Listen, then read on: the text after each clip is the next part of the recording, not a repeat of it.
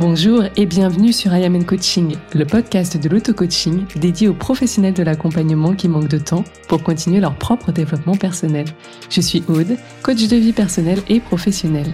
Et à travers ce carnet de voyage intérieur, je te partagerai sur un format mini l'élixir de mes propres explorations pour t'aider à évoluer en même temps que tu sers l'évolution du monde.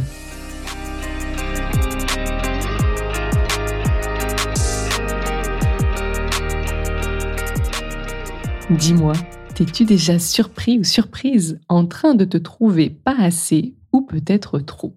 C'est la conclusion qui est ressortie de mon dernier auto-coaching. Et vu que c'était un petit peu la quinzième fois dans ma vie que ce truc du pas assez ressortait, j'en ai un peu eu ras-le-bol et j'ai voulu pousser plus loin ma connaissance sur le sujet pour enfin pouvoir répondre à cette question de pourquoi je suis sans cesse en train de me juger. Peut-être tu te poses la même question. Pourquoi est-ce que tu es sans cesse en train de te juger? Pourquoi peut-être ton client se juge constamment? C'est ce dont on va parler aujourd'hui. En tout cas, inutile de te préciser également que le jugement fera aussi partie des capsules psy de la Master Coach dont les inscriptions réouvrent en novembre. Mais comme promis, je t'en parlerai plus en détail une autre fois. Hello, je suis ravie de te retrouver cette semaine pour ce nouvel épisode de podcast autour du jugement. Alors pour te donner un peu de contexte et me livrer aussi au passage, bien tout a commencé lors d'un après-midi d'automne avec le feu Netflix en fond d'écran TV. Oui, alors je sais, le feu sur la télé quand t'as pas de cheminée, faut se le dire, c'est absolument pas écolo. Je sais, mais franchement c'est le kiff. T'avoueras, ça avec une petite couverture, un petit thé, un bon bouquin, c'est quand même royal. Bon, en l'occurrence, là, il n'y avait pas de petit thé, pas de couverture et pas de bon bouquin, parce que pour te la faire courte, j'étais off, mais j'étais pas vraiment dans un bon mood. Et je me suis mis à me questionner. Parce que sur le papier, en fait, il y avait vraiment rien qui justifiait ce petit coup de mou. Et du coup, je me suis mis à vouloir un petit peu regarder ce qui se passait à l'intérieur de moi. J'ai donc mis en place mon petit process habituel d'auto-coaching en partant cette fois-ci de mon émotion. J'ai compris, en tirant un peu le fil, hein, je te la fais courte, que je n'acceptais pas ma nature changeante de manifesteur en HD. On en parlera la semaine prochaine, c'est promis. Et que je me trouvais trop instable. La signification que j'y donnais, c'est je ne suis pas fiable, et si je ne suis pas fiable, alors c'est que je ne suis pas assez bien. En fait, le je suis instable égale je ne suis pas fiable. Je ne suis pas fiable égale je ne suis pas quelqu'un de bien. Bon, t'as bien compris que euh, hein, ce genre de truc, on n'en veut pas. Hein, on ne tolère pas. Dans le monde d'Ayamenko, on ne tolère pas. Il faut faire quelque chose. Alors parlons du jugement. Et déjà, le jugement, qu'est-ce que c'est? Le jugement, c'est soumettre quelqu'un ou quelque chose au jugement de la raison de la conscience pour se faire une opinion. C'est en quelque sorte émettre une opinion sur, sur quelqu'un, sur quelque chose. Comme pour la culpabilité qu'on a décryptée dans l'épisode 5, l'idée ici c'est de comprendre notre intérêt à perpétuer ces jugements, mais je me focaliserai dans cet épisode plus particulièrement sur les auto-jugements, même si je vais commencer très rapidement par évoquer la racine du jugement et pourquoi on y est sensible. Déjà, je voudrais que tu entendes cette phrase le jugement est une forme de violence. Si tu connais un petit peu ma vision, tu sais pourquoi aujourd'hui c'est un sujet. Ma vision, c'est de créer un mouvement de paix, un mouvement de paix avant tout, et idéalement on se change en soi. Ok? Donc déjà, le jugement, il faut bien comprendre que c'est une forme de violence. Même si elle est discrète, même si elle est un peu sournoise, c'est de la violence. On le veut pas vraiment et c'est plutôt inconscient, mais cela prend son origine dans notre enfance. Et en fait, les jugements, ils apparaissent jamais spontanément dans la tête d'un enfant, hein, mais ils y ont été mis grâce au processus d'imitation et d'identification qui sont nécessaires au développement des enfants. Et on est tous passés par là. Le truc, c'est que nous, adultes, je ne sais pas si tu es parent, moi j'ai la chance d'être maman, bien en tant qu'adulte et parent, on s'autorise constamment à qualifier et étiqueter nos enfants sous le couvert de missions éducatives, bien évidemment. Et c'est difficile de se l'avouer, mais c'est vrai. T'inquiète pas. c'est comme tout. En avoir conscience, ça va d'entrée nous amener à shifter euh, sur plein de petites choses à droite à gauche.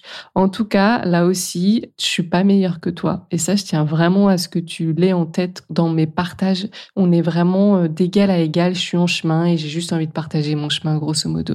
Mais tu vois, encore hier, bah, je m'entendais dire à mon fils qu'il était pénible parce qu'il était en train d'hurler, en train de crier son mécontentement. Il était en colère. Il a le droit, il vit une émotion. Mais dans ma tête, je me disais, mais si seulement il pouvait vivre sa colère dans le silence.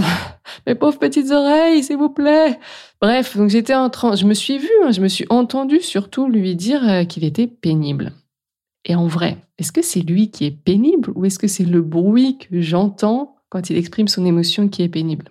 Est-ce que ça vaut vraiment le coup de commencer à lui rentrer une étiquette sur le front, dans le crâne, là, qui, à force de répétition, et c'est le souci, peut devenir une croyance pour lui et le pousser à se définir lui et sa vie comme pénible. C'est tout bête, mais ça commence par ce genre de choses. Alors attention, à nouveau, au travail d'une vie, on fait de notre mieux. Comme je le dis, avoir conscience, c'est déjà commencer à planter des petites graines. C'est pas simple, hein. on a tous une vie, euh, on a nos enfants, bah, soit tôt le matin, on a un œil à droite, un œil à gauche. Donc je sais pas toi, mais moi avant le café, c'est compliqué. Et soit le soir où on a déjà eu une journée bien dense euh, avec des clients ou des collègues et autres et on est fatigué. Donc on, essaie de faire de notre mieux et je pense qu'on va y arriver de plus en plus. Mais c'est bien aussi si petit à petit on arrive à voir qu'on est nous-mêmes en train de participer à des choses qui plus tard adultes on dénonce. Moi je trouve que c'est un bon début et puis ça fait naître aussi l'espoir de, de plein de changements. Donc pourquoi est-ce important de comprendre la racine? Parce que si un enfant, il s'est entendu dire, bah, une bonne partie de sa vie qu'il était pénible, ben, le problème, c'est s'il finit par s'y identifier. Alors quand une personne viendra lui rappeler directement ou indirectement cette étiquette plus tard, il sera forcément en réaction. Ou alors il y aura toutes sortes de réponses peut-être pour lui qui seront non constructives, qui vont ressortir bah, parce que ça viendra faire écho à cette étiquette-là qui aura au bout d'un moment créé comme une petite blessure pour lui, une petite sensibilité des fois. Donc quand rien ne donne prise à une étiquette chez nous, celle-ci, elle est source d'aucune réaction. Vous voyez, imaginons quelqu'un me dit Ah, Aude, t'as les cheveux bleus, j'aime pas, c'est moche. Bon, bah, je sais que je suis châtain, j'ai pas fait de couleur euh, bleue. Donc, euh, en fait, euh, voilà, ça fait pas écho chez moi. Donc, je vais glisser sur cette remarque. Bien que, c'est, que ce soit un jugement, je vais glisser. Si par contre, on commence à me dire peut-être Oh, Aude, tes cheveux bouclés, on dirait Louis XIV, comme on me l'a répété toute mon adolescence, bon, bah, ça pourrait peut-être un petit peu plus susciter en moi une réaction. OK Inversement, à chaque fois que nous sommes touchés par un jugement, bah c'est comme je dis, c'est qu'il vient réveiller une zone sensible. Donc si je reprends l'exemple de je ne me sens pas assez. Si je ne me sens pas assez, c'est que je me suis identifié aux remarques d'un de mes parents ou de mes parents, d'ailleurs en l'occurrence bah, les deux parents, qui me répétaient que mes 18 sur 20 c'était bien, mais c'était pas 20. Donc dans la tête d'un enfant, bah, chacun réagit à sa façon. De mon côté, je gardais juste la partie dit c'était pas 20. Donc, c'était pas assez. Et pourtant, mes parents étaient super bien intentionnés et comme nous aujourd'hui, ils essayaient de faire de leur mieux. Ils voulaient me donner les meilleures chances pour réussir ma vie et selon leurs croyances, bah, ils m'ont poussé en ce sens. Ok? Est-ce qu'ils ont échoué? Je pense pas. Surtout que bah, je leur en veux de rien, de toute façon. Mais cette étiquette, c'est juste qu'elle est un petit peu lourde et je la prends, je la porte vraiment comme un boulet à mon pied et c'est assez inconfortable. Maintenant, au-delà de l'éducation, Aujourd'hui, j'ai ma propre responsabilité vis-à-vis de cette étiquette de je suis pas assez. Pourquoi j'ai ma propre responsabilité? Parce que je peux choisir de m'en défaire ou d'y rester attaché. Et c'est là que ça devient super intéressant. Car force est de constater que jusqu'à présent, j'avais choisi de rester attaché à cette étiquette. Et pourquoi? Et c'est tout l'intérêt de cet épisode. Parce qu'une étiquette vient nous rassurer en offrant une réponse à l'angoissante question existentielle que tu t'es forcément posée à un moment donné ou que tu vas bientôt te poser dans ta vie, c'est clair, je te le dis, je t'annonce, c'est ce fameux qui suis-je? Et oui, tu l'auras compris, on est encore dans ce truc de l'angoisse. Il y a de l'angoisse encore et toujours et on vient chercher à créer comme un, un comportement qui vient nous rassurer, comme venir un petit peu tamponner cette angoisse qui est là et qui est là grâce à cette, fin, à cause, ou grâce, ça dépendra de ton positionnement, à cause de cette question ou grâce à cette question du qui suis-je. Qu'est-ce que l'identité si c'est pas un ensemble de caractéristiques ou d'étiquettes en fait? Tu vois, quand on dit ah euh, salut, euh, bah parle-moi un peu de toi, qui es-tu euh, bah, Qu'est-ce que tu vas répondre? Je sais pas moi, mais moi spontanément, enfin je sais pas toi, mais moi spontanément, je vais répondre bah je suis Aude, j'ai 33 ans, je suis maman, je suis coach, je sais pas, je mesure 1m73, que sais-je c'est pour les gens, euh, tous ceux qui me suivent sur Insta, qui, qui, me voient pas dans la vraie vie, bah voilà, je fais 1m73. On s'en fiche royalement. Bref. En même temps, le point, c'est que si, là, je me suis qualifiée de coach, mais si demain je deviens boulangère, est-ce que je suis toujours Aude? Si demain je me teins les cheveux en blonde, est-ce que je suis toujours Aude? Ou est-ce que il y a quelque chose dans mon identité qui change? Ça, c'est une sacrée question. En fait, quand je te la pose là spontanément, tu commences certainement à percevoir que, en fait, même s'il y a des attributs qui changent, bah, il y a quelque chose qui reste profondément identique chez moi. Et ce quelque chose, c'est l'essence de mon être. On peut donc affirmer que nous sommes plus que quelques caractéristiques auxquelles on va s'identifier. Et cette question d'identité, elle est vraiment vertigineuse hein, quand on y pense. C'est quand même assez flippant de se demander qui on est au-delà des étiquettes, je veux dire. Hein. Les étiquettes et les jugements, ils nous proposent quelque chose de fixe à quoi nous raccrocher. Quand je m'étiquette comme je suis pas assez, par exemple, je suis pas assez stable, comme je disais dans mon exemple d'auto-coaching, bah, c'est toujours mieux pour mon inconscient que bah, je suis néant, je suis vide, je suis impalpable, je suis insaisissable, je suis inconnu. Est-ce que je suis, je suis pas C'est perturbant en fait pour euh, le mental. Et en même temps, ben, c'est comme si on se créait un filet et on constate en même temps la limite de ce filet rempli d'étiquettes. Pourquoi? Pas parce que, en fait, les étiquettes, elles sont par nature fixes, elles sont immuables, alors que nos caractéristiques, bah, elles sont en constante évolution. je le voyais, si tu as écouté mon épisode, je crois, 3 sur euh, l'ego ou le 2. Le 2, quand je parle de mon cheveu blanc, bah en fait, euh, aujourd'hui, je suis châtain, mais je tends vers le blanc hein, si je fais pas de, teinture. Donc, rien que ça, cet attribut-là, il est en train d'évoluer. Euh, donc, quand on vient s'identifier à des étiquettes, on vient bloquer le mouvement de la vie. Nous devenons rigides, en quelque sorte. Hein. Certes, c'est plus prévisible pour le mental, mais c'est tellement moins vivant, c'est tellement finalement pas réel, c'est pas vrai. Et surtout, autre point qui a toute son importance, nous nous condamnons à être telle ou telle étiquette. Nous nous condamnons à être tel que cette étiquette nous le dicte. Un exemple très simple.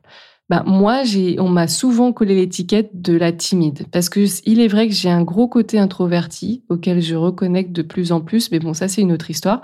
Mais du coup, plus jeune, enfant, j'étais, j'avais ce côté timide. Mais le truc, c'est que je l'ai tellement entendu dire que je me suis résumée à cette timidité et du coup, en fait, ça m'a rassurée. Tiens, j'avais l'étiquette timide, ok, très bien. Et du coup, je me suis comme enfermée dans des comportements timides. Et je me suis pas autorisée pendant des années à être audacieuse ou à être hardie. D'ailleurs, quand j'ai commencé à l'être, j'ai un petit peu choqué tout le monde. Mais c'est juste que j'étais sortie de cette étiquette. Donc, une étiquette, ça rassure un temps, mais ça enferme aussi beaucoup, beaucoup de temps. Donc, en nous identifiant en fait aux étiquettes, autrement dit, en nous jugeant, nous nous cristallisons dans une version très étriquée et inflexible de nous-mêmes. Hein. Ce qui nous amène tout droit finalement vers le concept de la prophétie autoréalisée. Alors je l'explorerai beaucoup plus en détail dans Master Coach, parce que là je pense que tu as ta dose concernant la psychologie cette semaine. Mais en tout cas, retiens bien ce truc de on vient cristalliser toute notre attention sur une version étriquée, une version vraiment très étroite de nous-mêmes. Je sais pas toi, mais moi je trouve ça passionnant. Et du coup, maintenant, quand je vois revenir un peu ce truc de pas assez, ben, je me dis, ah ouais, en fait, tu es juste en train de te rassurer. Genre, en fait, j'y crois plus à ce truc de je suis pas assez. Je vois derrière beaucoup plus le mécanisme de, ok, bah, un petit peu d'angoisse en ce moment, un peu d'anxiété, tiens, euh, va peut-être ressentir plutôt ce qui se passe dans ton corps qu'aller chercher à t'identifier à ça. En tout cas, c'est mon chemin du moment. Si cet épisode t'a parlé et que tu veux aller un petit peu plus loin dans la mise en pratique, eh bien, je t'invite à réaliser l'exercice de façon complètement gratuite que j'ai euh, créé pour toi. C'est un exercice que je partage à mes coachés en séance, mais aussi à mes clients dans Master Coach pour euh, aider un petit peu à lâcher les étiquettes et à t'aider à t'ouvrir à ton véritable être. Tu le retrouveras dans les notes de l'épisode en téléchargement. Merci d'avoir écouté cet épisode jusqu'à la fin. Si toi aussi tu veux participer à ce mouvement de paix doux et progressif que je souhaite créer en continuant de se changer soi et non les autres, eh bien n'hésite pas à partager cet épisode ou ce podcast tout autour de toi, t'y abonner et pourquoi pas laisser un avis sur Apple Podcast ou Spotify. En tout cas, on se retrouve très vite sur le podcast I Am and Coaching.